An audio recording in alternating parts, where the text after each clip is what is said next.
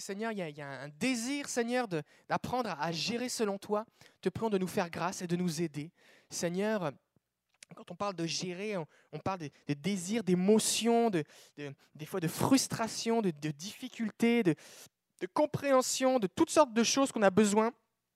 Des fois, il y a du découragement, des fois, il y a, de la pression, des fois, il y a, un, manque de, prise de responsabilité, des fois, on a de la paresse, toutes sortes d'affaires, Seigneur, avec lesquelles on lutte sans arrêt. Aide-nous, Jésus. Seigneur, on a vraiment, vraiment besoin de toi. Je prie de parler à chacun des cœurs ce soir, que cette parole soit pas juste tombée dans l'oreille d'un son, mais que vraiment on puisse repartir d'ici et mettre ces choses en pratique, Seigneur. Tu veux qu'on soit libre financièrement? Pas qu'on ait la liberté de tout acheter, mais qu'on soit libre des dettes. Alors fais-nous grâce, te le demandons au nom de Jésus. Amen. Ok. Il y en a peut-être quelques-uns ici, vous êtes là pour la première fois dans la série ce soir, mais c'est bien important de comprendre que tout ce qu'on va voir ce soir s'appuie sur ce qu'on a vu les fois précédentes. Parce que des fois, on voudrait, ah moi j'aimerais ça, j'aimerais ça gérer mes finances, que ça aille bien, et puis on va trouver des outils ou des, des façons de faire, mais on n'arrive pas à les mettre en application parce qu'on est cupide. On n'arrive pas à les mettre en application parce qu'on n'arrive pas à vivre le contentement on n'arrive pas à les mettre en application parce que l'argent est plus important pour nous que Dieu. Ça fait qu'on n'arrive pas à obéir à Dieu, on préfère obéir à l'argent. Et, donc c'est bien important que vous compreniez que tout ce qu'on a vu dans les cinq messages précédents est comme un fondement, comme une fondation, une base qui va vous permettre d'appliquer ces choses. Là, c'est vraiment des choses très, très, très, très pratiques, mais c'est important de vivre le reste. OK. Il faut gérer. Gérer est une nécessité. Est-ce que vous avez remarqué ça? En général, euh, euh, on, réalise ça quand on commence à prendre son indépendance de chez, nos parents. Jusque-là, on, pensait que travailler, c'était juste pour payer un cellulaire et des sorties. Puis un jour, on réalise qu'il y a des factures et puis euh, il faut gérer. Parce que si, je dépense tout mon argent en sortie, ben, je ne vais pas pouvoir payer mon loyer. Donc c'est important, gérer est une nécessité. Nous devons gérer pour deux raisons. Première raison, parce que nos ressources sont limitées. Vous avez, vous avez remarqué ça? Nos ressources sont limitées. Même si vous faites un gros salaire, vos ressources sont limitées pareil. Les salaires illimités, ça n'existe pas. Ça n'existe pas. Un jour, je rencontre quelqu'un qui me dit Moi, je gagne 60 000 par an, je suis célibataire, je suis tout seul. Je suis dans un appartement. C'est merveilleux. Mais il dit Mais j'y arrive pas. Mais je pense, parce que je dois avoir deux jobs pour m'en sortir, que quand j'aurai 80 000, je vais y arriver. Ça, c'est se tromper là. C'est que si tu n'y arrives pas maintenant, tu n'y arriveras jamais. Nos ressources sont limitées et les occasions de dépenser sont illimitées. Vous avez remarqué ça? Vous vous promenez et sans arrêt, on vous propose d'acheter des affaires. Vous regardez la télé, on vous propose d'acheter des affaires. Vous regardez vos voisins, ils achètent sans arrêt des affaires. Vous dites, pourquoi moi je les ai pas? Tout ça, vous vous comparez. Les occasions de dépenser sont illimitées. Deuxième raison, ce n'est pas notre argent. Nous devrons rendre des comptes à Dieu de notre gestion. Et eh oui, on a vu dans les cours précédents que tout appartient à Dieu. Nous, on est juste des gestionnaires. Donc Dieu va nous demander des comptes de ce qu'on aura fait avec. Et si on a mal géré, ben, ça va moins bien se passer que si on a bien géré. Et ça concerne aussi nos finances. C'est bon? Donc nous devons utiliser la sagesse de Dieu contenue dans la Bible. Nous devons utiliser la sagesse de Dieu. Parce que nous, là, on est un peu limités. Surtout quand on fait face eh à, toutes les, offres qui sont là, de, vous ouvrez votre boîte à mal, on vous propose des offres de cartes de crédit, on vous propose de manger du resto tous les soirs, de vous faire livrer, on vous propose d'aller voyager à telle place, on vous propose de vous refaire la face, on vous propose de faire plein de choses. Plein de choses. Plein de choses. Puis même si vous ne savez pas quoi dépenser votre argent, allez vous promener un peu dans les centres d'achat, il y a toujours des nouvelles choses et des trucs que vous ne savez même pas que ça existait. On vous dit, vous en avez besoin, monsieur. Oh, j'ai un besoin. On a vu la semaine dernière à quel point Dieu sait quels sont vraiment nos besoins. Et ce n'est pas parce qu'on me dit que j'en ai besoin que j'en ai besoin. Je dois dire, Seigneur, est-ce que j'en ai besoin? Bon. Donc c'est important de comprendre les principes de la parole de Dieu. Parce que Dieu ne nous a pas donné un bouquin sur les finances. Dieu ne nous a pas donné eh bien, un livre, les, les, 10 clés des, des bons investisseurs. Il nous a donné des principes. Et quand on lit la Bible, on lit l'histoire de Joseph, de Daniel, de Paul, de Jésus, on lit les paraboles de Jésus, les proverbes, ben, on va en retirer des principes, la sagesse de Dieu, qu'on va être capable d'appliquer dans notre vie. Comprenez? Donc c'est important de ne pas juste venir, ok, pasteur David, donne-moi trois clés, donne-moi cinq points. Ça ne marche pas. On a besoin de, penser comme Dieu. On a besoin d'avoir la sagesse de Dieu, comme ça, quand vous allez vous retrouver dans une situation, j'avais jamais pensé à cette situation-là, bah, que ferait Jésus à ma place? Ah bah, Comme je sais comme Jésus pense, bah, je pense que Jésus ferait ça. Qu'est-ce qu'elle dit la Bible à ce sujet? Le mot carte de crédit apparaît pas dans la Bible. Est-ce que ça veut dire qu'on peut faire tout ce qu'on veut? Non. Il y a des principes qui sont là. faut lui demander la sagesse. Jacques va dire que si on a besoin de sagesse, ben on n'a qu'à la demander à Dieu simplement. Et il va nous la donner comment? Ben Simplement et sans reproche. Ne dis pas, coudon, là, encore T'as encore besoin de sagesse? Non, non, Dieu dit, t'as besoin de sagesse? Tiens, t'en as besoin, je te la donne. T'en as besoin encore? Ben, En voici encore. Et Dieu nous donne, Dieu, ça lui fait plaisir de nous donner de la sagesse. Parce que s'il sait que, s'il nous donne sa sagesse, ben, ça va aller mieux pour nous. Puis comme il nous aime, ben, il se réjouit. Il faut demander à Dieu le courage. Ça prend du courage.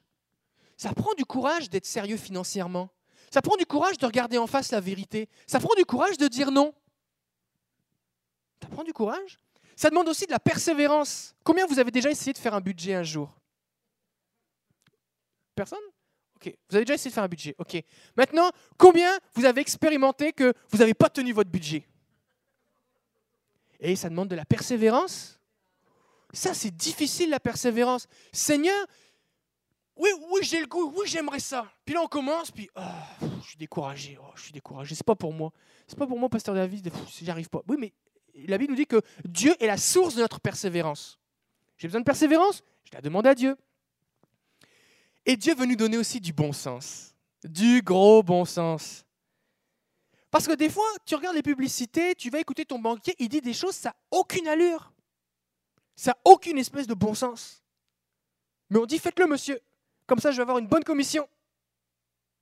Vous êtes venu pour acheter eh bien, un, petit, un, petit radiocassette pour mettre dans votre salle de bain Mais regardez, repartez avec une télé 70 pouces, monsieur. Regardez comment vous allez vous sentir tellement mieux. Et là, on dit Ah, bah oui, c'est vrai. Ça n'a aucune espèce de bon sens, mais des fois, on le fait pareil. Ça vous est déjà arrivé de rentrer dans un magasin, de repartir avec quelque chose que vous n'aviez pas du tout prévu d'acheter? Il y a des gens qui n'osent pas le dire ici. Hein. Maintenant, il faut comprendre aussi que gérer, c'est spirituel. C'est profondément spirituel. On a vu que l'argent, c'est spirituel. C'est spirituel. La façon dont nous gérons notre argent reflète notre, spiritualité. Mais aussi, c'est spirituel. Les hommes de Dieu dans la Bible étaient de bons gestionnaires. Joseph, c'est un gars, il était tellement connecté, malgré tout ce qu'il a vécu, les injustices au fond de la prison, tout ça. On le sort de la prison, lui dit Pharaon a fait un songe. C'est quoi le songe? Et donne l'interprétation. Déjà, donner l'interprétation d'un songe, c'est pas facile. Mais là, Pharaon, il disait Dis-moi à quoi j'ai rêvé et dis-moi pourquoi. Tu peux, tu peux essayer des affaires, mais tu sais que tu vas te faire couper la tête si tu dis la mauvaise chose. Et Joseph, il dit Voici ce que Dieu a dit, voici le rêve. Il dit Voici l'explication. Et après ça, il dit Voici ce qu'il faut faire. Et là, Pharaon dit Mais où est-ce qu'on pourrait trouver quelqu'un qui a autant de sagesse? Et il lui donne tous les attributs royaux, le l'anneau, le sceptre, tout ça. Et il dit Maintenant, c'est toi le premier ministre d'Égypte. Le gars, il sort de la prison. Il, avait, était tellement spirituel, tellement proche du Seigneur, tellement c'était un homme qui était un bon gestionnaire, que Pharaon lui a confié les clés du pays. Et à l'époque, l'Égypte, c'était la plus grande puissance économique du monde. Hein. Donc c'est comme si Barack Obama vous demandait de devenir ministre des Finances là demain, hein, parce que vous avez su expliquer son songe. C'est un peu ça. Hein. c'est un peu ça. Bon. Donc c'est spirituel.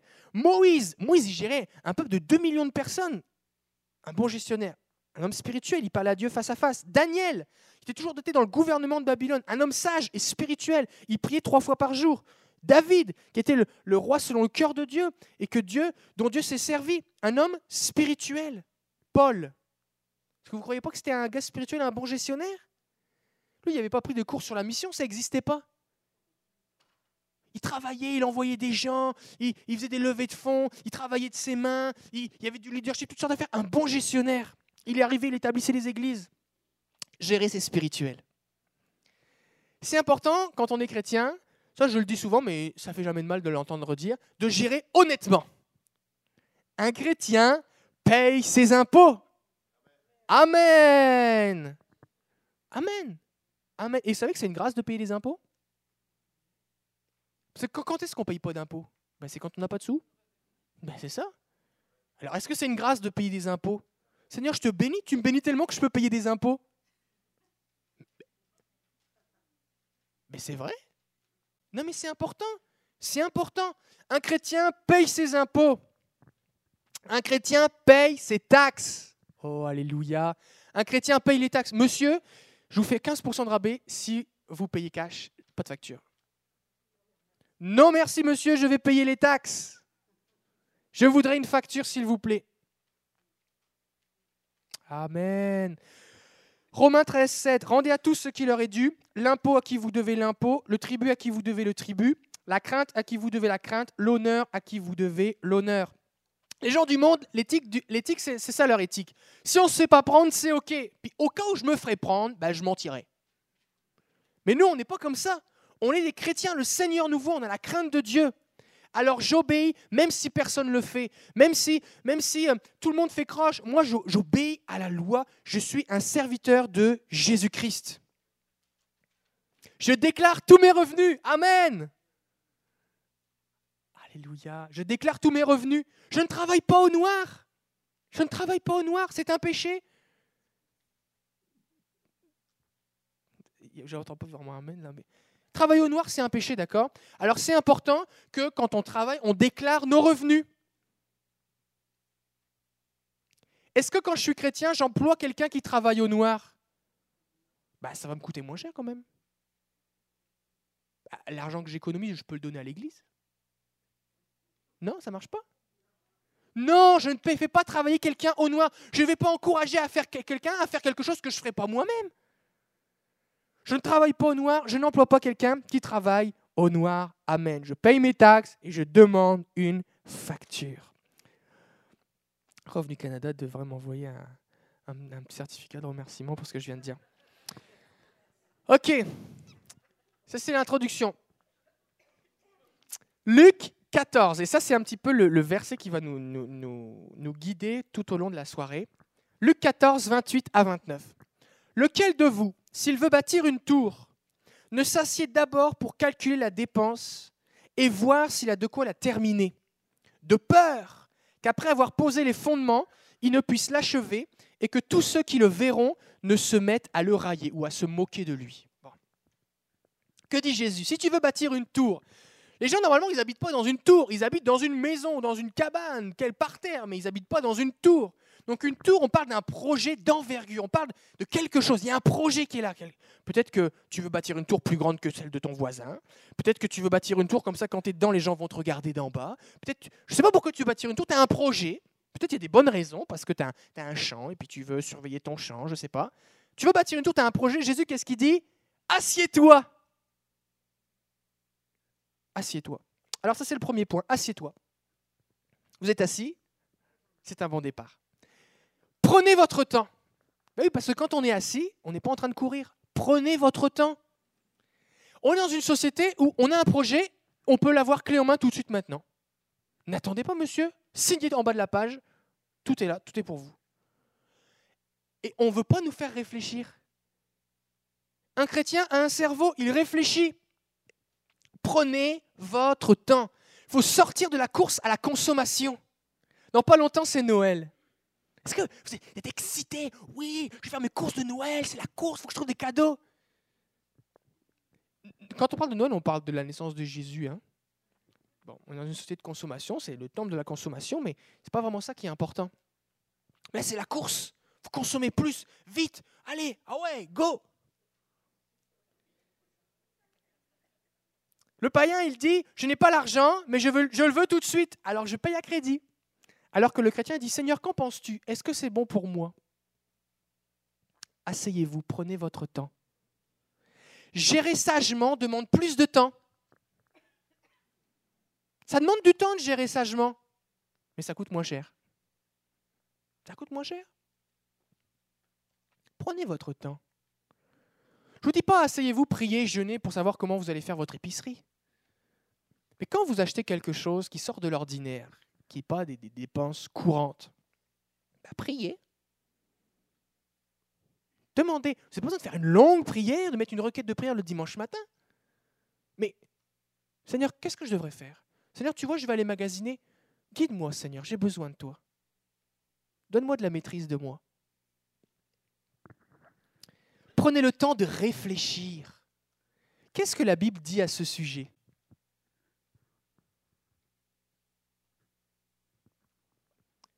Comment avec la sagesse que Dieu m'a donnée et ma compréhension des Écritures, est-ce que je peux prendre la bonne décision? Parce que des fois on prie, Seigneur, dis-moi quoi faire. Et Dieu dit, ben, c'est parce que je t'ai donné un gros livre. C'est marqué dedans, lis-le. Dieu ne va pas vous envoyer un ange pour vous répéter ce que la Bible dit. C'est pour ça que vous avez besoin de lire la Bible. Parce que c'est pas quand vous êtes à Future Shop ou chez le concessionnaire Ford qu'il faut commencer à prendre votre Bible et dire OK, Ford, Ford, la Bible n'en parle pas. OK, je vais lancer ma Bible en l'air. Côté pile, je l'achète. Côté face, je l'achète pas. Des trucs bizarres comme ça. Non, Dieu nous a donné de la sagesse. Il nous a donné un, un livre. Lisez la Bible et appliquez ce que dit la Bible. D'accord? Maintenant, prenez aussi le temps de consulter Dieu. Parce que votre sagesse, ce que vous avez compris de la Bible, ça va vous éloigner des, mauvaises choses. Par exemple, Seigneur, est-ce que ce serait bon que j'achète un bar? Je pense que ce serait un bon investissement. Bah, c'est évident que non. Est-ce que c'est évident pour tout le monde? Bon, ok. Seigneur, est-ce que euh, je pourrais euh, acheter telle ou telle affaire? Bah, Des fois, c'est légitime. Seigneur, j'ai besoin d'une voiture. On est au Québec, Seigneur, tu sais que l'hiver, il y a un peu de neige, tout ça. Seigneur, j'ai besoin d'une voiture. Est-ce que c'est un péché d'avoir une voiture? Mais non. Est-ce qu'il y aurait un problème à ce qu'on ait une voiture? Mais non. Oh, mais laquelle acheter Oh oh Est-ce que j'achète neuf? J'achète euh, usagé? Est-ce que je, la loue? Est-ce que euh, je fais un emprunt? Quel modèle? Des fois, on a un petit budget. On, a des, on dit bah regardez monsieur, c'est juste tant d'argent par semaine en plus. Ah ben oui, c'est vrai, par semaine, ça fait pas beaucoup. Non, mais c'est vrai. Pourquoi on vous dit combien ça coûte par semaine? Parce que ça fait un tout petit prix. Et on vous fait croire que la voiture, elle coûte le même prix que votre épicerie. Alors, on dit, bah ouais, c'est pas cher. Vous allez la payer pendant combien de temps? Alors, c'est important de consulter Dieu. Parce qu'une fois qu'on a utilisé notre propre sagesse, il faut dire, Seigneur, est-ce que c'est bon pour moi? Seigneur, est-ce que c'est ça que j'ai besoin? Je prends un exemple. Vous achetez une voiture d'occasion.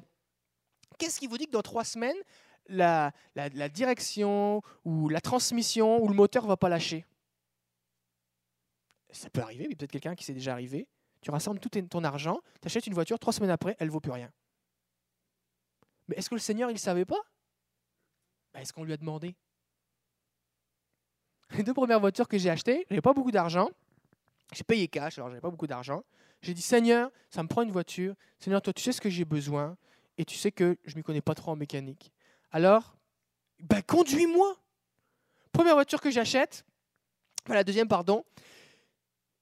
J'arrive dans la voiture et puis on l'essaye avec ma femme, mais le gars est assis derrière, puis je vous fais une histoire courte, mais au bout d'un moment, le gars est assis derrière, puis il nous avait dit pourquoi il vendait sa voiture, puis au bout d'un moment, il, nous raconte, il dit, on, on a l'occasion de lui parler de Jésus, tout ça, et puis il se met à pleurer, il nous demande pardon parce qu'il nous a menti. Il dit oh, Je vous demande pardon parce que ma femme m'a trompé, j'ai la voiture, parce que pour rembourser ses dettes, pour la garder à la maison, tout ça. Et puis il se met à pleurer. Alors on prie pour lui, pour du Seigneur, je pense que c'est une bonne confirmation. On a acheté la voiture, elle avait 200, 198 000 kilomètres. Oh. Eh ben on a roulé deux ans avec, on n'a pas eu un seul problème. On n'a pas eu un seul problème. Après ça, on, s'en est séparés parce qu'on est arrivé au Québec. Mais Dieu le savait.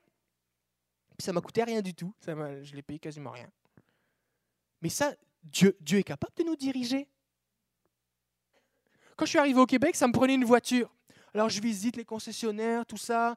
Puis là, on me proposait des V12, des Buick, toutes sortes d'affaires incroyables. Tu vois, monsieur, c'est, je connaissais pas trop les termes à l'époque de Mimoun, des trucs comme ça, là, mais des Minoun, Minoun, c'est ça. Des bazous, Minoun, les bazous, les trucs là. Puis le gars parle à moitié anglais, je comprenais rien. Puis je dis, ok, ok. Puis je dis, Seigneur, il faut que je prie, là, Seigneur, il faut que tu me diriges.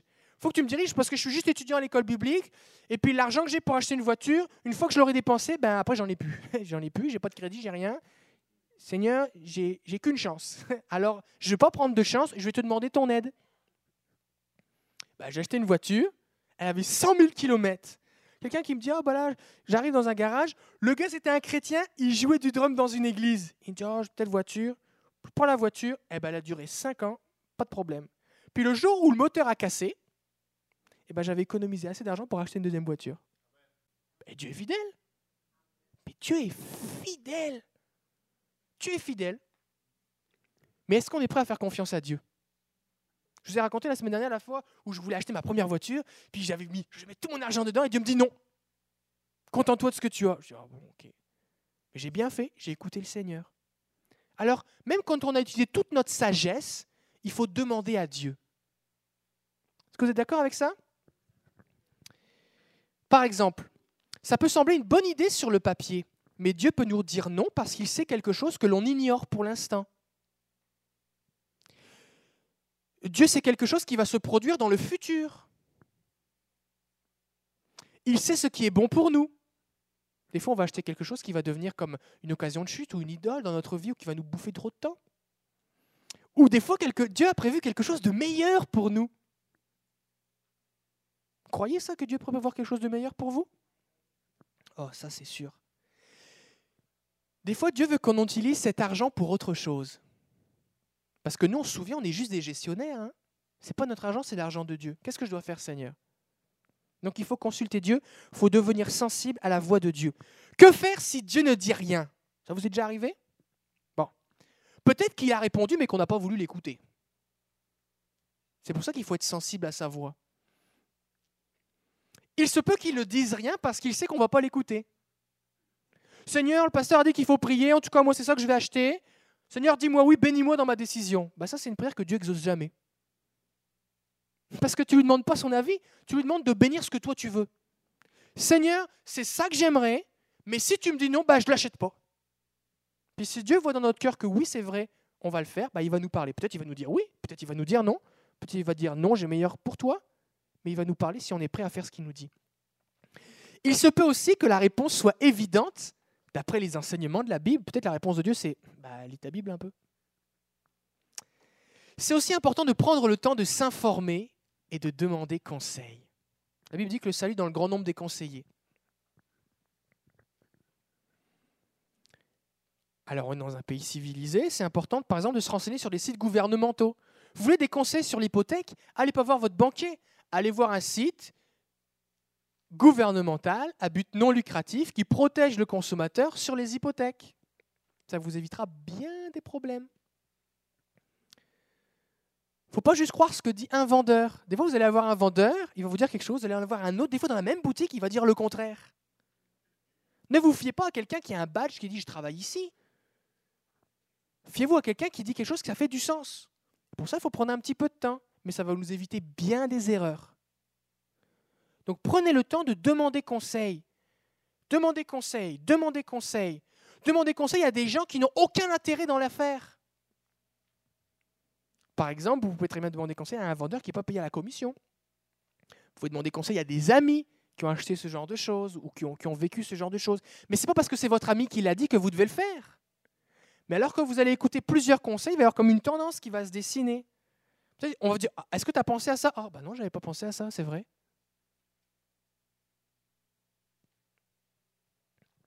Donc il faut prendre le temps. Assieds-toi. Quand on est assis aussi, on fait ses comptes. Évaluez votre situation financière. C'est important de faire un bilan de ses revenus. Des fois, on se dit, moi, je, moi je, parce que je le vaux bien, hein, je le vaux bien, alors moi, j'ai l'impression que j'ai beaucoup d'argent. Mais c'est quoi que je gagne vraiment? Alors faites un bilan de vos revenus. Combien je gagne, c'est quoi mon salaire brut, c'est quoi mes impôts, c'est quoi mes déductions, toutes les choses, est-ce que j'ai des allocations, est-ce que j'ai une pension alimentaire, est-ce que j'ai tout ce que j'ai, faites le bilan de votre revenu, ça c'est ce que j'ai. Après ça, faites le bilan de vos dettes.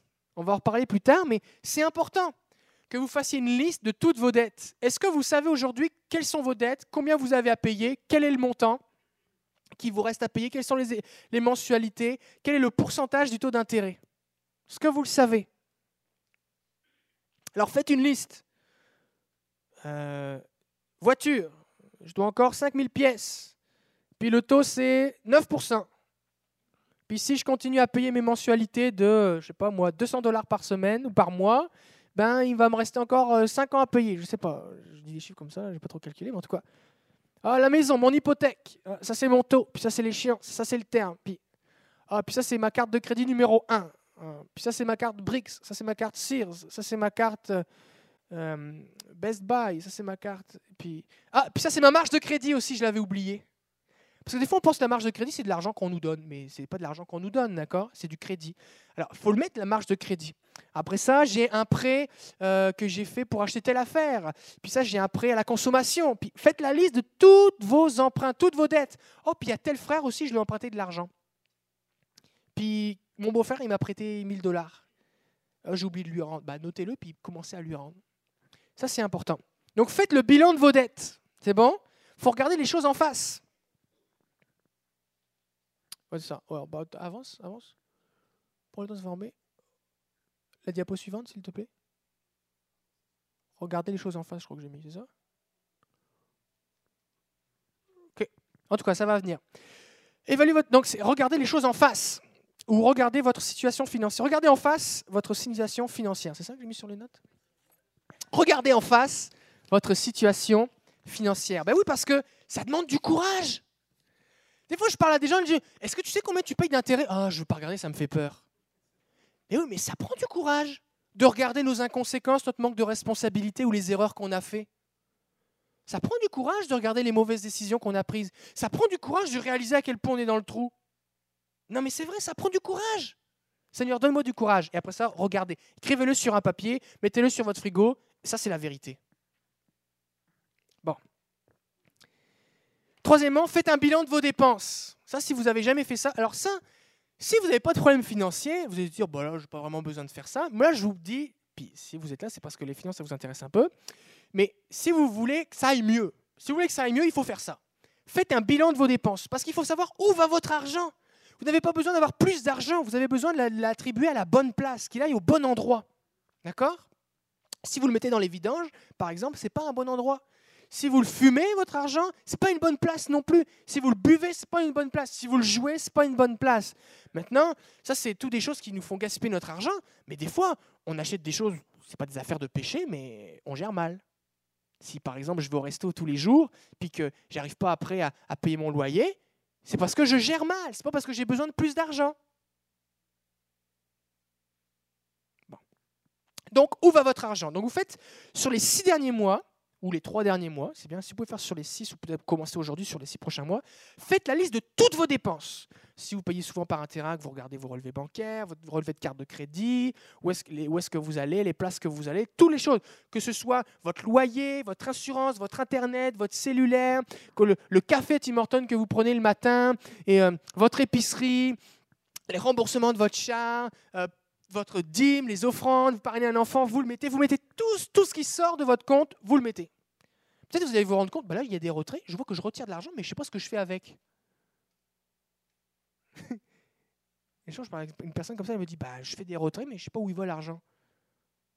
Bah, c'est parce que c'est toi qui le dépense. Ben bah ouais, je sais bien, mais je ne sais pas où il va.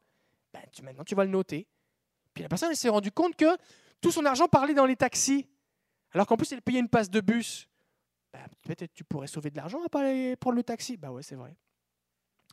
Donc c'est important et des fois on n'est pas conscient parce que c'est des petites dépenses. On ne dépense pas des 1000 dollars comme ça. On mais on dépense des petites affaires, 5, 10 pièces, 15 pièces, 20 pièces, comme ça. Puis là, on dit, oh, j'ai plus d'argent, comment je vais faire, Seigneur? Donne-moi plus d'argent. On dit, non, apprends à le gérer. Donc vous faites toutes vos dépenses. Ensuite, vous les classez par catégorie. D'abord, vous avez vos frais fixes. Ça, c'est tous les mois, c'est pareil. Peut-être c'est votre hypothèque, le remboursement de votre voiture, le remboursement de vos dettes. Euh, peut-être c'est euh, votre hydro, vos assurances, euh, votre dîme, vos offrandes, votre loyer. Pour ça, vous avez la nourriture, votre épicerie, la bouffe, tout ce que vous achetez. Vous mettez l'essence, les frais de réparation de la voiture, les restaurants, les sorties, les habits, les frais médicaux, les cadeaux. Si vous avez besoin de plus de catégories, vous en rajoutez. Puis là, vous allez avoir, OK, où va mon argent? Puis après ça, vous dire, est-ce que je voulais qu'il aille là vraiment? Est-ce que ça fait du sens de manger tout ça, par exemple? Ben, Peut-être que ça nous coûte trop cher de bouffer. Parce que aller au restaurant, c'est payer quelqu'un pour qu'il nous fasse à manger. Hein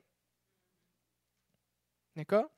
Alors, on le fait peut-être de temps en temps, mais est-ce que, est que vous trouverez ça Est-ce que vous avez les moyens d'avoir à cuisiner chez vous à domicile toute la semaine? Ben non, c'est bien trop cher, c'est pour ça que je vais au restaurant que de temps en temps. Ben, peut-être on va trop au restaurant des fois. Euh, alors, en faisant ça, vous allez savoir plusieurs choses. Déjà, vous allez savoir si vous dépensez trop par rapport à ce que vous gagnez. Parce que si vous dépensez trop par rapport à ce que vous gagnez, vous n'avez pas besoin de plus d'argent, vous avez besoin de couper dans les dépenses. Et ça, il faut en être conscient. Vous allez réaliser ce qui prend trop de place dans votre budget. Ça n'a pas d'allure, mon, mon cellulaire, il me coûte bien trop cher. Et donc, vous allez pouvoir identifier où est-ce que vous pouvez couper. Je dépense 400 dollars par mois de Tim Horton. C'est bien trop cher. Ça n'a pas d'allure. Ça n'a pas d'allure. Ça fait beaucoup de Timbit, hein mais, mais des fois, c'est pas si caricatural que ça. Des fois, c'est pas si caricatural que ça. Alors, vous allez voir où est-ce que vous pouvez couper. Je voir, on va voir la semaine prochaine comment économiser, faire des économies, d'accord? Des conseils pratiques. Mais ça, déjà, c'est regarder les choses en face. Je suis assis, je regarde les choses. Il faut du courage. Tant que vous n'avez pas fait ça, tout ce que vous allez écouter après, ça va vous servir à rien. Vous devez savoir où est-ce que vous êtes, où est-ce que vous allez. Quand vous êtes assis, c'est important d'être assis avec votre conjoint si vous en avez un, ou votre conjointe. Ah là, c'est un point que j'aime beaucoup. Les comptes conjoints les comptes séparés. OK. La confiance en matière de finances est très importante dans la vie du couple. Si vous n'êtes pas capable de vous faire confiance au sein de votre couple, vous avez un problème de couple. Pourquoi les gens font des comptes à part? Première raison, bah, parce que je ne peux pas lui faire confiance, il va tout dépenser ou elle va tout dépenser. Pas de confiance, bah, j'ai un problème de couple si je ne peux pas faire confiance à mon mari ou à ma femme. Un problème de couple. Deuxièmement, c'est l'égoïsme. Ça, c'est mes sous, je fais ce que je veux, c'est moi qui ai travaillé, c'est mes sous. C'est de l'égoïsme. Mais si tu voulais être égoïste, fallait pas te marier. Fallait rester tout seul. Fallait rester tout seul. Parce que tu vas voir que quand tu vas avoir des enfants, ben, l'égoïsme, va pas durer longtemps. Ça va être difficile. Des fois, il y a des maris qui disent Ça, c'est mes sous, puis la femme, elle doit tout payer le logement, plus pour les enfants. Ça, c'est un manque total de responsabilité. Ça s'appelle pas être un homme, ça s'appelle être un enfant égoïste qui pense qu'il peut, avec son salaire, dépenser comme quand il était un adolescent. Non, mais c'est la réalité. Donc, ou alors des fois, ce qui se passe, eh bien, c'est que les gens ont des comptes séparés pour pouvoir cacher leurs dépenses. Mais tu caches quoi? La Bible dit que celui qui cache les choses, c'est parce qu'il a quelque chose à cacher. celui qui est dans les ténèbres, dans Jean 3, celui qui est dans les ténèbres ne vient pas à la lumière de peur que ses œuvres ne soient dévoilées. Celui qui n'a pas de problème, il vient à la lumière, il n'y a rien à craindre. Il y en a qui sont en couple ici. Est-ce que votre, votre mari, votre femme, il sait où est-ce que va l'argent? Alors c'est important de s'asseoir ensement. Des fois, ils disent, ben moi je lui fais confiance, c'est elle qui gère tout, c'est lui qui gère tout. Pas, je ne suis pas en train de dire qu'il faut être, oh je vérifie ce qu'il fait, mais c'est important que tu sois au courant. Des fois, il y a des maris ou des femmes qui, essayent de bien gérer l'argent, qui font attention, parce qu'ils savent toutes les dépenses qui sont là. Puis le mari dit, oh tu me donnes jamais d'argent, moi je travaille, deux mots de l'argent, j'ai le droit d'avoir de l'argent de poche.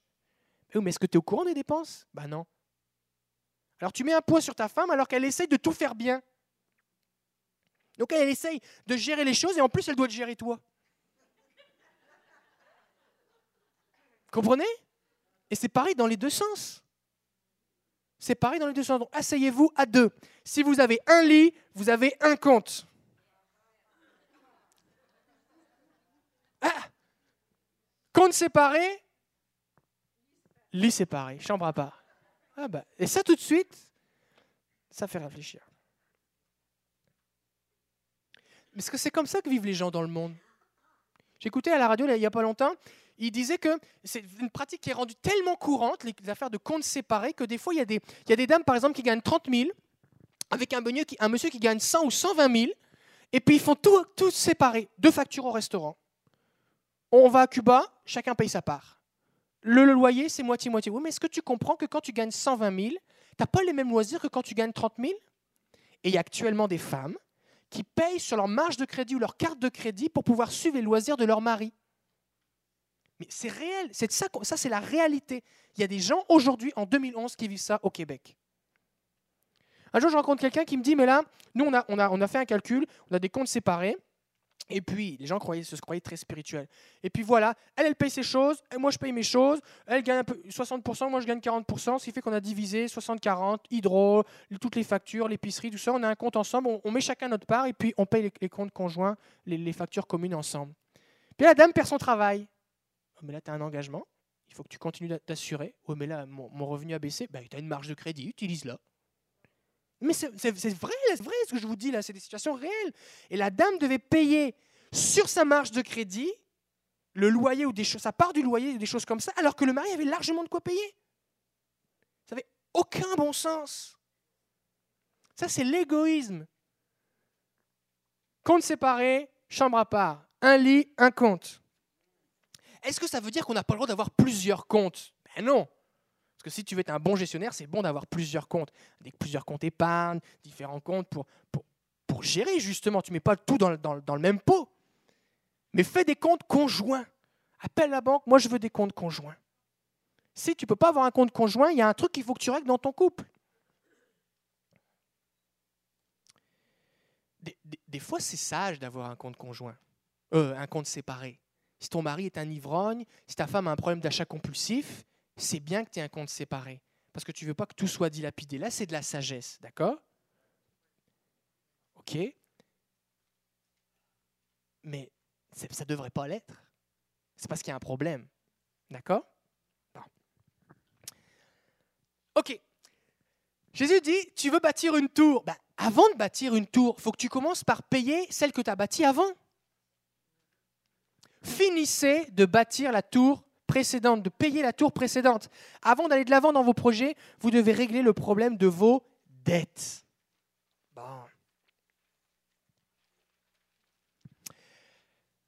Alors on va voir un peu ce soir ce que Dieu dit sur les dettes. Vous êtes prêts? Accrochez-vous. Premièrement, Proverbe 22, 27. Le riche domine sur les pauvres et celui qui emprunte est l'esclave de celui qui prête. Donc quand j'emprunte, je suis esclave, je suis tenu par un contrat, je n'ai pas une chaîne autour de mon cou, d'accord? Mais je suis tenu, je ne suis pas libre. Un esclave, est-ce qu'il est libre? Non. Il y a des esclaves qui n'ont pas de chaîne, mais ils ne sont pas plus libres. S'ils sauvent, ben, ils se font tuer, rattraper, tout ça. Donc on peut être esclave de nos dettes. Le problème, c'est que les dettes, c'est nous qui les avons contractées. Donc on s'est rendu esclave nous-mêmes. On a comme vendu notre liberté pour des fois avoir des bébelles qui ne nous servent plus à rien maintenant. Mais on n'est plus libre. Quand j'épargne, je me serre la ceinture moi-même. J'épargne. J'ai décidé, des fois on dit, on se serre la ceinture.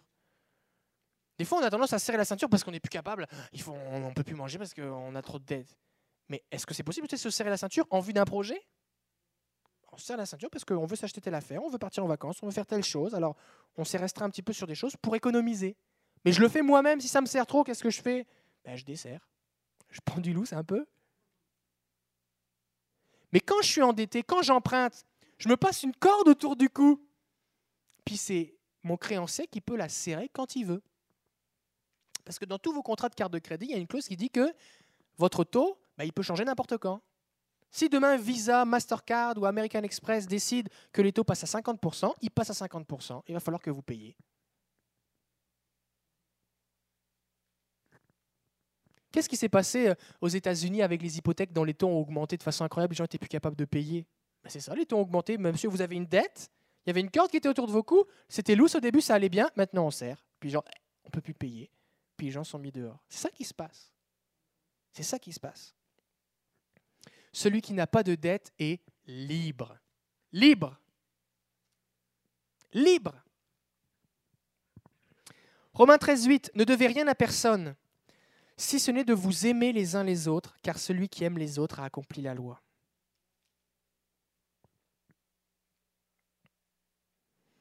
Déjà dans le Deutéronome, à l'époque de Moïse, tout ça, on parlait des dettes. Regardez, c'est quoi les dettes pour Dieu? Deutéronome 28, 1, Dieu dit, il parle au peuple, Si tu obéis à la voix de l'Éternel ton Dieu, il parle au peuple, en observant et en mettant en pratique tous ces commandements que je te prescris aujourd'hui, l'Éternel ton Dieu te donnera la supériorité sur toutes les nations de la terre.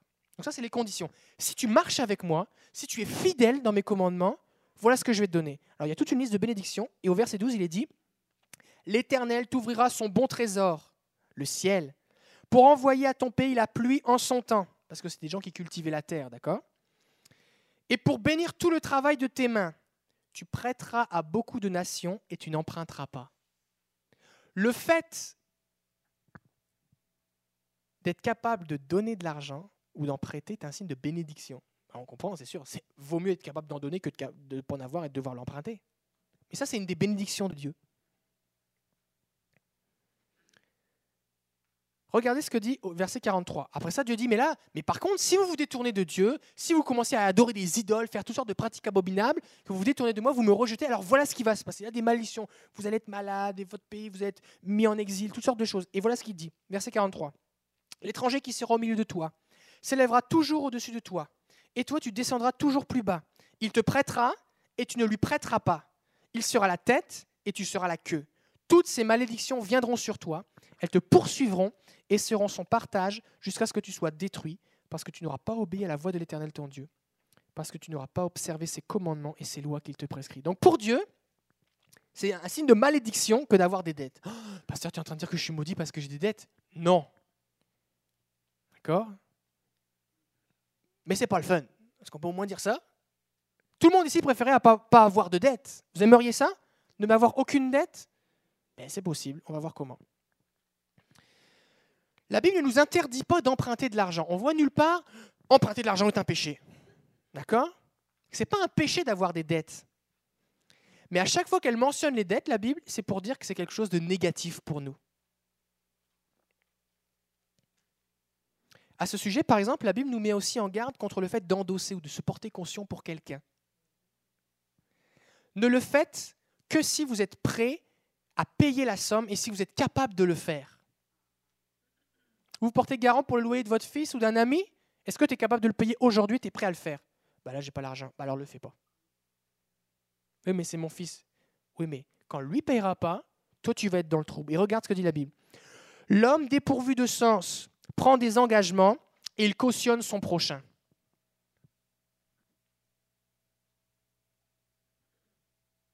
Des fois, il y a des gens qui se sont mis dans le trouble parce qu'ils ont laissé leur nom à la place de quelqu'un. Puis la personne, elle a fait n'importe quoi, puis c'est toi qui te retrouves à devoir faire faillite. Et ça, c'est important. Ne pas cautionner pour autrui. Oui, mais c'est un chrétien. On s'en fout. C'est pas important. C'est pas important. Alors pourquoi les dettes? Fondamentalement, nous sommes endettés parce que nous avons dû acheter quelque chose, ou alors pour payer une facture, et qu'on n'avait pas l'argent pour l'acheter ou pour le payer. D'accord? C'est pour ça, sinon on n'a pas fait des dettes pour le plaisir, pour le fun d'avoir des dettes. D'accord? Mais si on met de côté les accidents de la vie, problème de santé, chômage, perte d'un emploi, un décès d'un quelqu'un qui soutient une famille, puis si on met de côté l'achat d'une maison, parce qu'on parlera de l'hypothèque plus tard, c'est comme un cas à part l'hypothèque, bah, la majorité des gens sont endettés à cause de la consommation courante et de choses en fait qu'ils n'avaient pas vraiment besoin. C'est vrai ou pas? Il y a une époque, certains d'entre nous se souviennent de cette époque, où le crédit était difficile à obtenir. Il y avait une époque où quand tu voulais acheter quelque chose, ben, tu ramassais ton argent, tu allais au magasin, tu sortais ton, ton bas de laine ou ta, ta, tirelire ou ton compte épargne ou ce que tu avais mis sur ton matelas, je ne sais pas trop comment, tu payais cash et tu repartais avec l'affaire. C'est vrai ou pas? Et ça, ce que ça faisait, bah, c'est que les gens, ils économisaient. Maintenant, que se passerait-il si du jour au lendemain, le crédit devenait inaccessible? On est dans un contexte de crise économique, tout ça. Il y a des banques qui refusent de se prêter, les États doivent recapitaliser des banques, puis finalement c'est nous qui payons avec les taxes. Mais, euh, mais qu'est-ce qui se passerait si on vous disait maintenant, c'est fini les cartes de crédit, c'est fini tout ça, plus de crédit, c'est fini.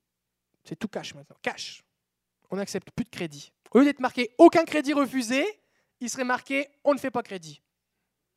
Comptant uniquement. Oh, qu'est-ce qu'on ferait?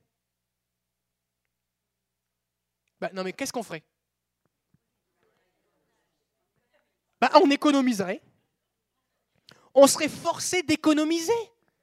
Est-ce qu'on ne serait pas forcé d'économiser? Ben, On le ferait. On serait bien forcé. Il n'y aura plus de crédit. On serait obligé de patienter mais je le veux. Mais il faut que tu attendes, tu n'as pas l'argent. On serait obligé de réduire nos attentes. Je le vaux bien. Non, je n'ai pas l'argent. Je ne le vaux pas bien. Et cela développerait notre caractère.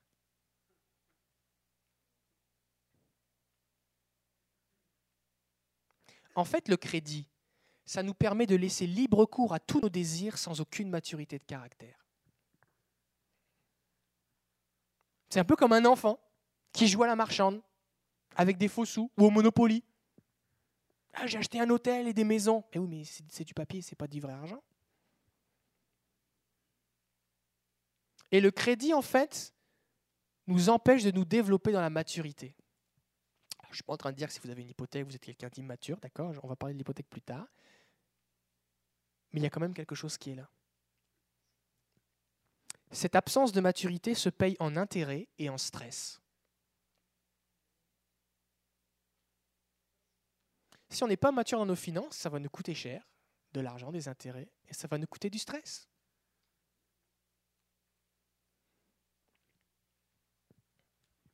C'est comme si vous n'êtes pas mature dans la façon dont vous mangez, ça va vous coûter des problèmes de santé. Si vous n'êtes pas mature dans la façon dont vous gérez vos relations personnelles, ça va vous coûter des amitiés, des gens de votre famille.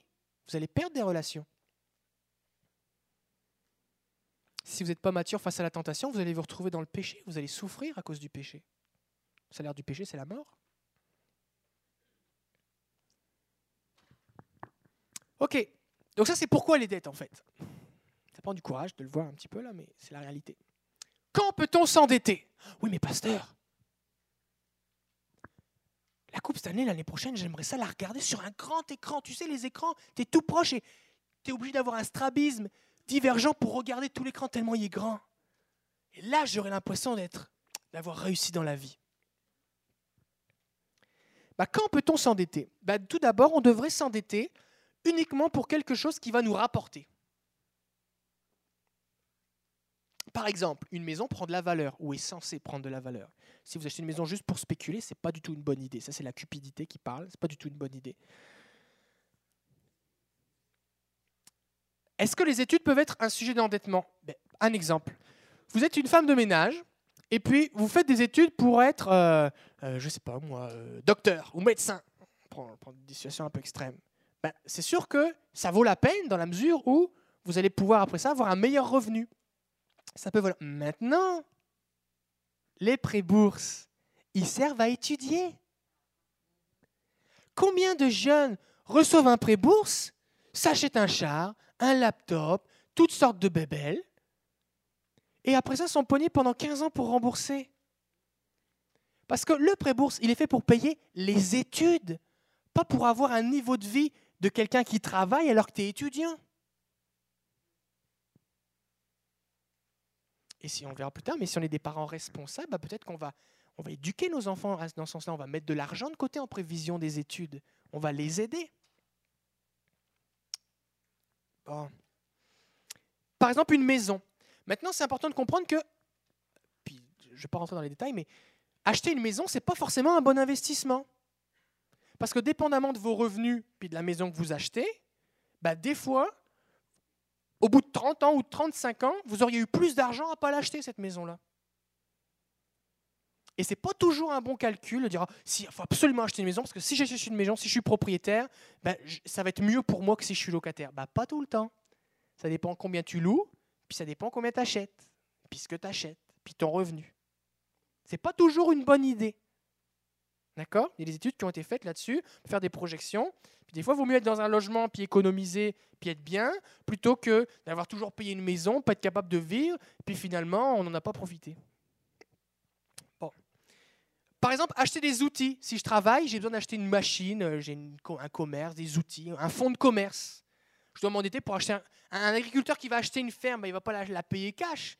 Il va s'endetter, mais ça va être son outil de travail. Ça, fait du sens. Vous, achetez une voiture pour être capable de, travailler. Ça, ça fait du sens. D'accord? Vous n'avez pas besoin d'une voiture sport pour aller travailler. Une voiture correcte, ça va suffire.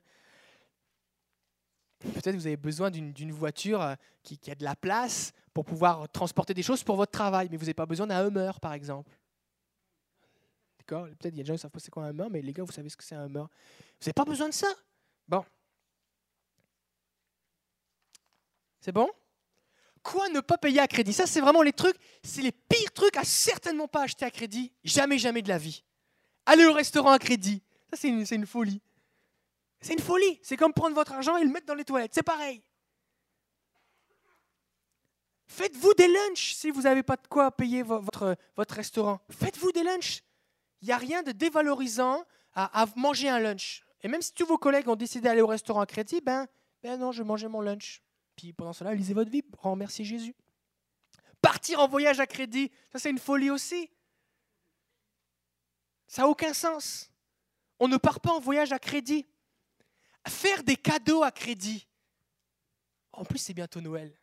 Mais on ne fait pas des cadeaux à crédit. Si vous n'avez pas l'argent, ben ne faites pas de cadeaux. Faites des plus petits cadeaux. Et si les gens que vous aimez arrêtent de vous aimer parce que vous leur faites un plus petit cadeau, ben c'est qu'ils ne vous aiment pas vraiment.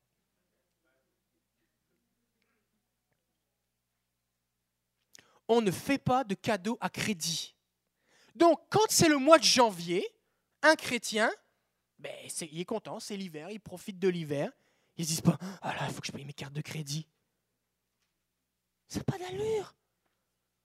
Et c'est pas parce que tout le monde le fait que c'est la mode que je dois le faire.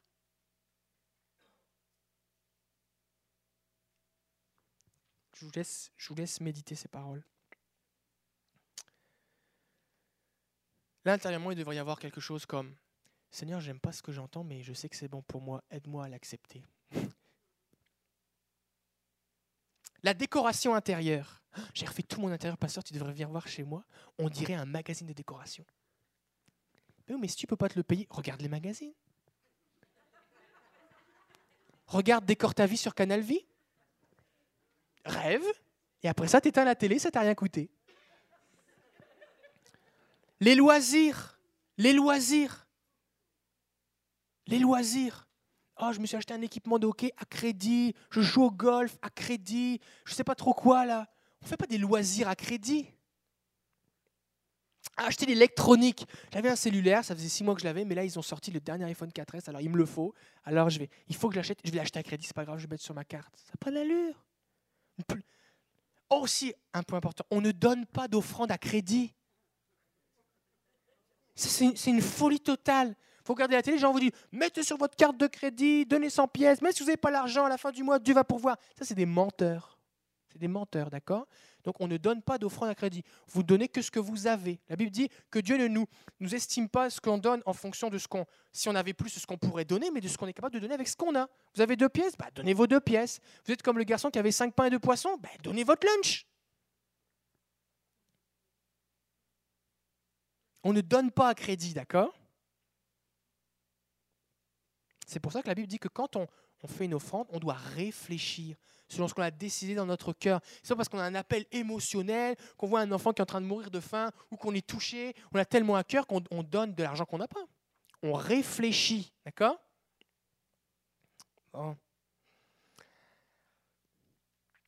Alors, il n'est pas ici donc concernant les dettes question de péché, mais de sagesse. Ça, c'est important. Ah, parce que David il a parlé des dettes, tu sais quoi, c'est un péché, il ne faut pas avoir de dettes, tu es un mauvais chrétien parce que tu as des dettes. Ce n'est pas tout ce que j'ai dit. D'accord? N'est pas une question de péché. Vous pouvez avoir des dettes, trois cartes de crédit, loader et aller au ciel. Le péché, c'est quoi? C'est quand tu rembourses pas tes dettes. Regardez ce que dit le psaume 37. Le méchant emprunte et il ne rend pas. Le juste est compatissant et il donne. C'est le méchant qui emprunte sans rendre l'argent. Donc si j'emprunte mais que je ne rends pas, ben, je suis un méchant. Elle lui dit qu'il n'y a pas de paix pour le méchant. Les méchants n'hériteront pas du royaume de Dieu. Bon. C'est une question de sagesse. Pourquoi? Ben, C'est parce que celui qui emprunte, ça c'est la diapo d'avant je pense, celui qui emprunte présume ou estime qu'il aura demain de quoi honorer sa dette. Vous êtes d'accord avec ça? J'ai un salaire qui va rentrer, c'est bon, je vais pouvoir payer. Oui, mais qu'est-ce qui te dit que le mois prochain, tu seras en bonne santé? Qu'est-ce qui dit que ta job va pas fermer? Tu vas pas être mis dehors, qu'il y a des coupures économiques, un licenciement. Qu'est-ce qui dit qu'il va pas avoir du chômage technique parce qu'il va y avoir une tempête de neige? Qu'est-ce qui dit que tu vas pas te casser une jambe ou qu'il va t'arriver des affaires qui va faire que tu vas pas pouvoir travailler? On n'en sait rien. Donc on estime que demain, on sera capable, alors que la Bible nous dit que demain ne nous appartient pas. Demain ne nous appartient pas. Et donc si je suis un chrétien, je dis Seigneur, moi je ne sais pas ce qui va arriver demain, mais toi tu le sais, alors qu'est-ce que je dois faire? Je veux te faire confiance. Ce n'est pas quand je souscris un crédit que c'est difficile. Ce n'est pas quand je signe ou que je passe ma carte ou que je mets mon code que c'est difficile. Ce n'est pas douloureux. Mais par contre, quand je suis plus capable de payer, parce que j'ai perdu ma job, parce qu'il y a des dépenses familiales imprévues, parce que la fournaise a brisé, parce qu'il faut qu'il y a une fuite dans le toit, il faut changer le toit, parce que le char a brisé, parce que j'ai un enfant qui est à l'hôpital, parce que mes lunettes ont cassé, il faut qu'il se passe des choses.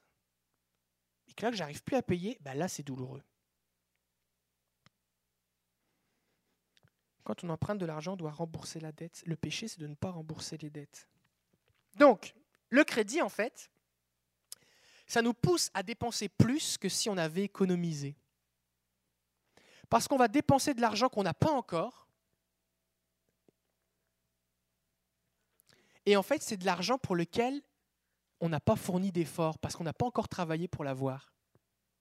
Quand tu as économisé ton argent, ça fait six mois que tu mets de l'argent de côté sur un compte épargne, dans un cochon, peu importe où tu le mets. Puis que tu vas le dépenser, cet argent-là. Il t'a coûté quelque chose. Tu as travaillé, tu t'es serré la ceinture, tu as fait attention. Tu ne vas pas aller dépenser la première affaire, tu vas magasiner. Tu as besoin de ta affaire, tu vas la magasiner, tu vas regarder. il y a des choses, tu vas dire, oh, j'en ai pas besoin après toute cette affaire-là. Tu as travaillé pour ça. Cet argent-là, il vaut, on va dire son pesant il vaut sa valeur. Parce que quand tu dépenses de l'argent qui est sur ta carte de crédit, de l'argent que tu n'as pas encore, c'est comme les billets de Monopoly, ça ne te coûte rien. Tu vas payer après, mais ça ne te coûte rien. Donc tu as tendance à dépenser plus. Comprenez? C'est pour ça qu'on nous pousse tout le temps à payer à crédit. Payer à crédit, monsieur, vous avez 10% aujourd'hui si vous prenez la carte du magasin. Pourquoi à chaque fois vous passez à la caisse, on dit Est-ce que vous avez la carte du magasin? Est-ce que vous avez la carte du président? Après, c'est récompenses, HSBC, je sais pas trop quoi on nous fait croire que j'ai pas la carte, je suis quelqu'un d'anormal, tout le monde a l'air de l'avoir. Regardez, vous auriez pu accumuler aujourd'hui 1000 points en faisant votre épicerie. Ah, vous vivez dans le même monde que moi ou quoi? 1000 points? Qu'est-ce que j'aurais pu faire avec ces 1000 points-là? On va en parler des cartes de récompense de fidélité plus tard. Bon, peut-on vivre sans dette? La réponse, c'est oui. Ah, c'est impossible ce que tu dis, pasteur David, j'arrête de te croire. Bah, Dieu a créé le ciel et la terre en sept jours. Puis il l'a fait, alors on peut vivre sans dette. Mais pour cela, il faut accepter de vivre à contre-courant de la société. La société va dans un sens, la consommation, le crédit, les dettes, et moi je vais dans l'autre sens. Non, je n'ai pas la carte de points. Non, je n'ai pas cette carte de crédit. Non, ça ne m'intéresse pas de payer en, en 15 fois. Non, non, merci, au revoir. Non, je ne veux pas de nouvelles cartes de crédit. Il faut vivre à contre-courant. Est-ce qu'on est prêt à vivre à contre-courant? En fait, je vais vous dire quelque chose. Si on est un vrai disciple de Jésus, on devrait être habitué à vivre à contre-courant. Parce qu'un chrétien, il vit à contre-courant tout le temps. Il vit à contre-courant dans sa vie sexuelle. Il vit à contre-courant dans la façon dont il gère ses finances. Il vit à contre-courant dans la façon dont il éduque ses enfants. Il vit à contre-courant dans la façon dont il gère son couple. Il vit à contre-courant dans la façon dont il prend des décisions. Il vit à contre-courant avec le péché. Il vit à contre-courant la façon dont il parle, la façon dont il s'habille aussi, dans ses activités. On est habitué à vivre à contre-courant. Est-ce que ce serait possible que on, ait trouvé ça plus facile de suivre les habitudes de tout le monde? Le fait d'apprendre à vivre à contre-courant financièrement, ça fortifie notre foi. Quand on va être face à la tentation, vous allez être avec vos, collègues qui, disent des affaires qui sont des, mauvaises blagues, ben vous n'êtes plus capable de résister à être à contre-courant, de quitter la conversation, de changer de sujet. Parce que vous êtes habitué déjà dans vos finances. Ok, réfléchissez à ça. C'est possible de décider de prendre en main votre vie financière en épargnant et d'adopter des habitudes de consommation différentes. Puis là, je ne vous parle pas de trucs extrêmes, de faire votre lessive, votre savon vous-même, et puis euh, de, de, fabriquer toute votre bouffe vous-même, et des trucs vraiment de, de, de- j'ai vu des reportages comme ça, des gens qui fabriquent tout eux-mêmes, ils veulent plus rien dépenser, ils achètent plus rien, plus rien, plus rien, plus rien, rien. C'est pas de ça que je vous parle là. Mais c'est possible. Alors ça demande une petite transition. De passer de je paye tout à crédit à j'achète plus à crédit, j'économise et je paye cash. Ça demande une transition, d'accord? Il, y a un- temps pendant lequel il va y avoir une transition parce qu'il faut faire demi-tour et repartir dans l'autre sens. Ça prend du temps. D'accord? Mais c'est pas impossible, c'est faisable. Et Dieu va vous aider, c'est Dieu le veut. Et ça va nous procurer quoi? La paix. À la place du stress, je vais avoir la paix. Parce que quand tu n'as plus de dettes, si je perds ma job, ben, ok, je vais être sur le chômage et alors? Oh, mais comment je vais faire pour payer mes dettes? Ah, bah c'est vrai, j'en ai plus. ben, mais là, si, si, si j'ai le goût de reprendre des études, ben, j'ai pas de dettes. Alors, je, je peux. Puis si je veux, si je veux que ma femme arrête de travailler pour s'occuper des enfants, bah c'est correct, on va juste réduire notre niveau de vie, mais on n'a pas de dette à payer. C'est possible, je peux éduquer mes enfants. Puis si, puis qu'est-ce qui se passe si telle ou telle affaire? Bah, C'est correct, j'ai pas de dette, je suis libre, je suis en paix. Ça augmente notre pouvoir d'achat. Parce que quand je paye à crédit, ça me coûte plus cher. La raison pour laquelle on vous vend des cartes de crédit sans arrêt dans les grands magasins, c'est parce qu'il n'y a que 40%, il y a que 60% des gens qui payent leur carte de crédit qui la claire chaque mois. Il y a 40% des gens qui vont payer les intérêts. Donc ça vous coûte plus cher. Ça vous coûte plus cher de vivre à crédit. Et des fois, vous allez avoir une bonne affaire, mais parce que votre carte de crédit est loadée, vous n'avez pas d'épargne de côté, ben vous n'êtes pas capable d'acheter la chose qui aurait été une bonne affaire que Dieu avait prévue pour vous. Alors que si vous avez épargné, Dieu va dire voilà ce que j'ai pour toi, et vous payez cash. Boum. Puis vous avez fait une bonne affaire, pas de dette. Et ça nous donne la liberté. On est libre. Libre. Vos dettes ne se rembourseront pas le temps d'une prière. ne croyez pas ces trucs à la télé là. Oui, euh, envoyez un don, on va faire une prière. Vos dettes vont être effacées. Ça, c'est un mensonge. Parce que Dieu, c'est un bon père et il veut nous apprendre à grandir. Il veut qu'on développe la maturité. Et s'il efface nos dettes, qu'est-ce qu'on va faire? Ben, On va recommencer à prendre des dettes. Donc Dieu ne fera pas ça. Ça même si ça arrivait, ça ne viendrait pas de Dieu. Mais si vous décidez que payer vos dettes est une priorité et que vous appliquez les principes qu'on va voir ensemble, avec l'aide de Dieu, oui, c'est possible. Alors, concernant l'hypothèque maintenant, et je vais terminer avec ça, et on va voir la suite la semaine prochaine. L'hypothèque, c'est bon de la rembourser rapidement.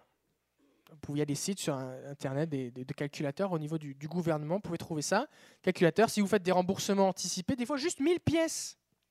Je vous donne un- un calcul que j'avais fait. Si vous empruntez 130 000 dollars sur une durée de 35 ans, d'accord, à un taux de 4,5%, vous allez mettre 35 ans à rembourser. D'accord? Si chaque année, vous avez réussi à économiser 1000 pièces et que vous mettez un 1000 pièces, juste 1000 pièces, par an de remboursement anticipé sur votre hypothèque chaque année, vous allez économiser 10 ans. Vous n'allez pas payer en 35 ans, vous allez rembourser en 21 ans. Juste avec 1000 pièces de remboursement anticipé. Pourquoi? Parce que vous allez rembourser du capital, alors qu'au début, vous payez juste des intérêts, vous ne vous, vous remboursez pas de capital au début. Donc vous faites diminuer votre capital tranquillement et vous allez économiser 10 ans. Et, ça représente, si, mes souvenirs sont bons, quelque chose comme 45 000 dollars d'intérêt que vous allez économiser. Juste avec 1000 pièces. Quelqu'un va dire, moi, pasteur, je ne peux pas économiser 1000 pièces. Ben, 1000 pièces, c'est 100 pièces par mois. Un peu moins. Tu le prends de ton retour d'impôt et tu le mets dans ton hypothèque. Ben, tu vas économiser 10 ou 10 ans ou plus. Hein. Vous pouvez aller, faire, aller, aller voir sur le site internet, aller sur le gouvernement du Canada, la Société du conso des finances consommateurs, quelque chose comme ça. Vous avez des calculatrices, vous, faites, pouvez faire des essais. Moi, j'ai fait plein d'essais, j'ai essayé des affaires là. Puis tu dis, ah ouais Alors c'est bon et c'est bien de la rembourser rapidement. Mais on ne va pas la compter comme une dette. Ah, il faut que je sois libre de mon hypothèque à tout prix, sinon c'est une malédiction. Parce qu'on se souvient que ma maison, bah, si jamais j'ai un besoin, je peux la vendre. D'accord? Ça fait qu'on ne va pas considérer l'hypothèque comme une dette dont il faut se libérer à tout prix. C'est sûr, c'est le fun si ta maison elle est payée, mais euh, juste la précision sur l'hypothèque. C'est bon? On va terminer là et la semaine prochaine, on va passer à la suite et on va voir des, comment se libérer du crédit après ça, on va voir comment dépenser. Parce que ça, Jésus dit assieds-toi, calcule, Et après ça, dépense parce que tu veux la construire ta tour. Alors on va voir comment faire tout ça. C'est bon? Alors euh, on va terminer par la prière. Mais spécifiquement, la semaine prochaine, on va voir comment le plan pour se libérer du crédit. Seigneur, on veut te rendre grâce parce que tu es fidèle, tu es vivant. Seigneur, tu veux qu'on soit béni, tu veux qu'on soit heureux. Et Seigneur, les vérités de ta parole qui étaient valables pour ton peuple, elles sont encore valables pour nous aujourd'hui. Donne-nous le courage de regarder la vérité en face. Donne-nous le courage, Seigneur, de marcher à contre-courant. Donne-nous le courage, Seigneur, de, te faire confiance. Donne-nous la foi pour te faire confiance. Afin qu'on puisse être des gens libres, des gens dans la paix, des gens qui marchons avec assurance parce que nous sommes libres des dettes. Aide-nous, Seigneur. Donne-nous ta sagesse. Te le demandons au nom de Jésus, Père. Amen. Alors, bonne soirée.